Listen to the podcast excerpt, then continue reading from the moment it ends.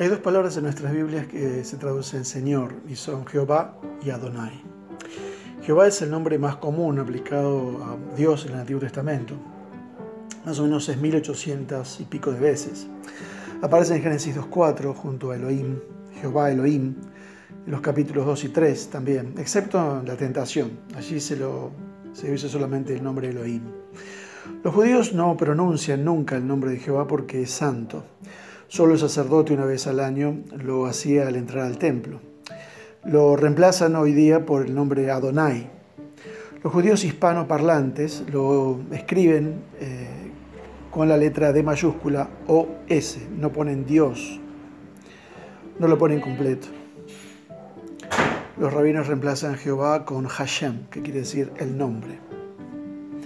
La raíz de la palabra Jehová se deriva de Jabá, que quiere decir ser, estar, y eso quiere significar el que está siempre, eterno. Las Biblias francesas, por ejemplo, lo traducen por el eterno cuando hablan de Jehová. En Isaías 43:10 dice, entiendan que yo soy, antes de mí no hubo ningún Elohim. Un rabino judío español llamado Maimónides, allá por el año 1100 y pico, dijo que todos los nombres de Dios en la Biblia se derivan de alguna cualidad de Dios. Por ejemplo, Elohim es poderoso, soberano. Sigue diciendo Maimónides, excepto el nombre de Jehová, porque enseña claramente la sustancia de Dios, el que es, yo soy, siempre en presente. Es el nombre que te indica que siempre está, yo soy. Es el nombre que te indica que siempre está, yo soy. Presencia es lo que le pedimos a los amigos, presencia de nuestro dolor sobre todo. Es lo que queremos de, de nuestro Dios, que siempre esté no que nos libre de problemas, queremos sentir su presencia en medio de los problemas.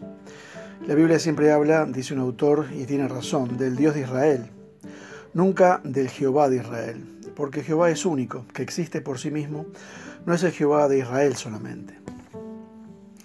En el capítulo 4 de Génesis, Adán pierde a dos hijos, Abel muerto y Caín que debe huir por esa muerte. Le nace otro hijo, de quien nace después Enos, que sería el nieto de Adán. Enos significa mortalidad, impotencia. Ese es eh, ese ser impotente necesitaba a Jehová, en el versículo 26.